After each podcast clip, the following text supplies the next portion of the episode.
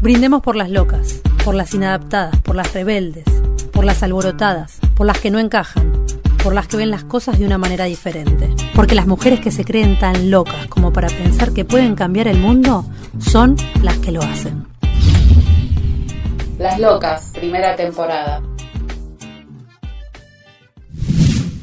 Hoy, Susana Tenon, escritora, traductora y fotógrafa argentina. Nació en 1935 en Buenos Aires. Se licenció en Letras por la Universidad de Buenos Aires y fue contemporánea de Alejandra Pizarnik y Juana Vignosi. Tenon reconocía como sus maestros a Aristófanes, Lucio Apuleyo, Pietro Aretino, humanistas como Giovanni Boccaccio y François Rabelais, pero también dramaturgos del siglo de oro como Francisco de Quevedo y Luis de Góngora. Por último, James Joyce, padre del modernismo anglosajón. Perteneció a la denominada generación del 60, pero sus rasgos estilísticos no coincidían con los de quienes integraban este grupo. Su marcado estilo empieza a aparecer con mayor claridad en su producción literaria años más tarde. Estos rasgos marcaban la presencia del paisaje urbano, la tematización del tango, la fusión del yo lírico con el autor o la autora, el predominio de la prosa y la coexistencia de registros muy variados. En su primer libro, Edad sin tregua, de 1958, es posible visualizar el atisbo que marca su propuesta, el sujeto poético anegado del poema, una escritura desde lo marginal. Algo parecido ocurre en Habitante de la Nada de 1959. Ya en 1967 escribe De lugares extraños, en donde también se refiere al sujeto extranjero dentro del poema, del lenguaje, un yo poético desarmándose a la vista del lector y de cierta forma con este libro cierra un ciclo en sus publicaciones y se mantiene silente respecto a la poesía para dedicarse plenamente a la fotografía. Fue autora de libros como Ova Completa y Distancias.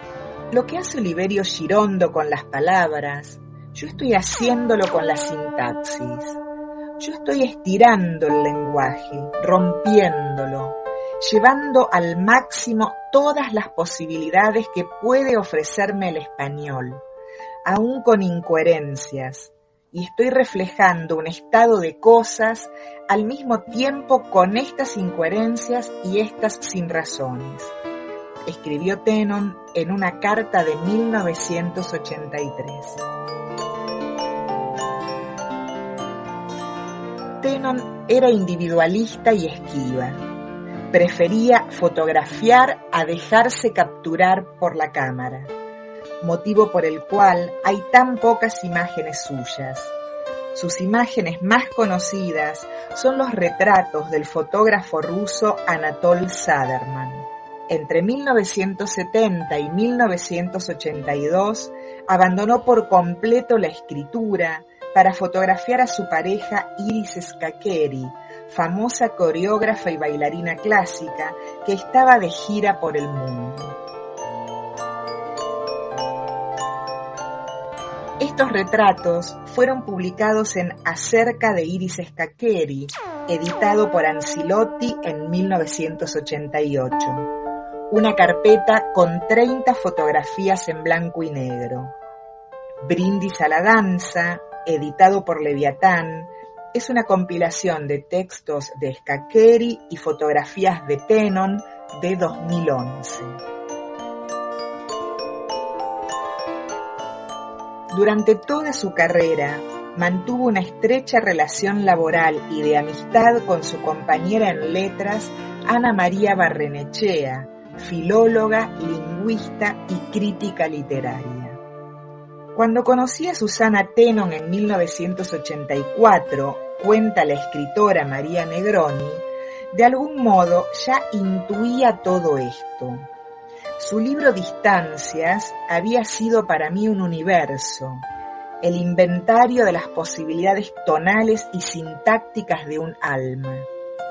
Yo acababa de terminar mi primer libro y leía su poesía como ella, tal vez, miraba danzar a Iris Skakeri, como a una atleta del lenguaje, capaz de dibujar sobre la página del cuerpo sus danzas invisibles.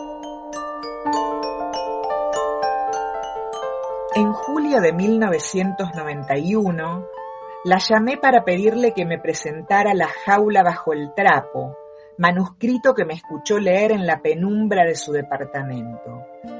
Enseguida me enteré de su enfermedad, el hospital, la operación.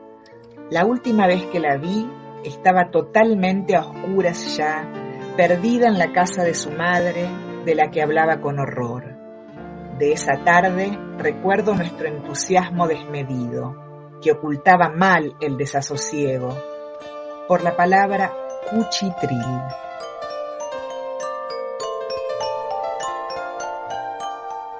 Tenon falleció en Buenos Aires en 1991.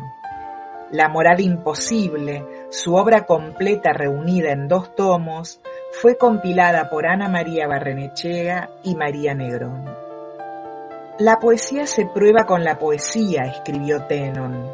Sus poemas son dardos, espejismos nocturnos, pequeños artefactos dispuestos una y otra vez a combatirse a sí mismos.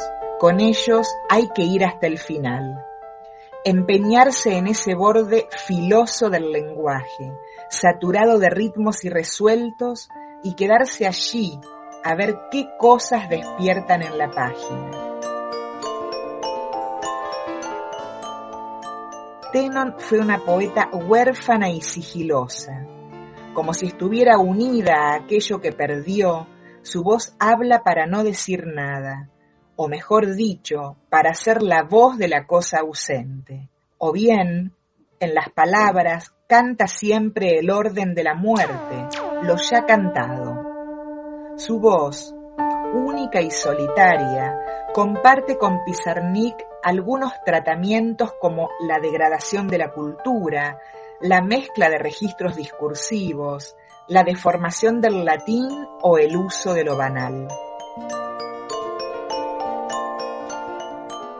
Tenon fue una de las tantas autoras, o de las pocas para la década del 60, que se atrevió a gritar por los derechos de la mujer. Su poesía rescata el derecho al placer, exige por las libertades, pero también denuncia la violencia contra la mujer y su fatídico desenlace. Espía y poeta, soñaba con una literatura que cupiera en el hueco de la mano de un niño. Su fin consistió siempre en no rendir cuentas, correr súbitamente al encuentro de las esquirlas del yo para consumar el extravío, no para cancelarlo para volverlo luminoso como un faro.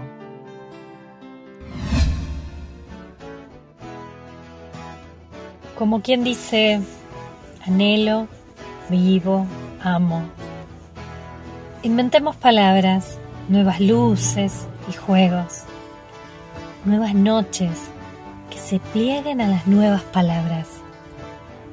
Hagamos otros dioses, menos grandes, menos lejanos, más breves y primarios. Otros sexos hagamos, de otras imperiosas necesidades nuestras, otros sueños sin dolor y sin muerte. Como quien dice, nazco, duermo, río, inventemos la vida nuevamente.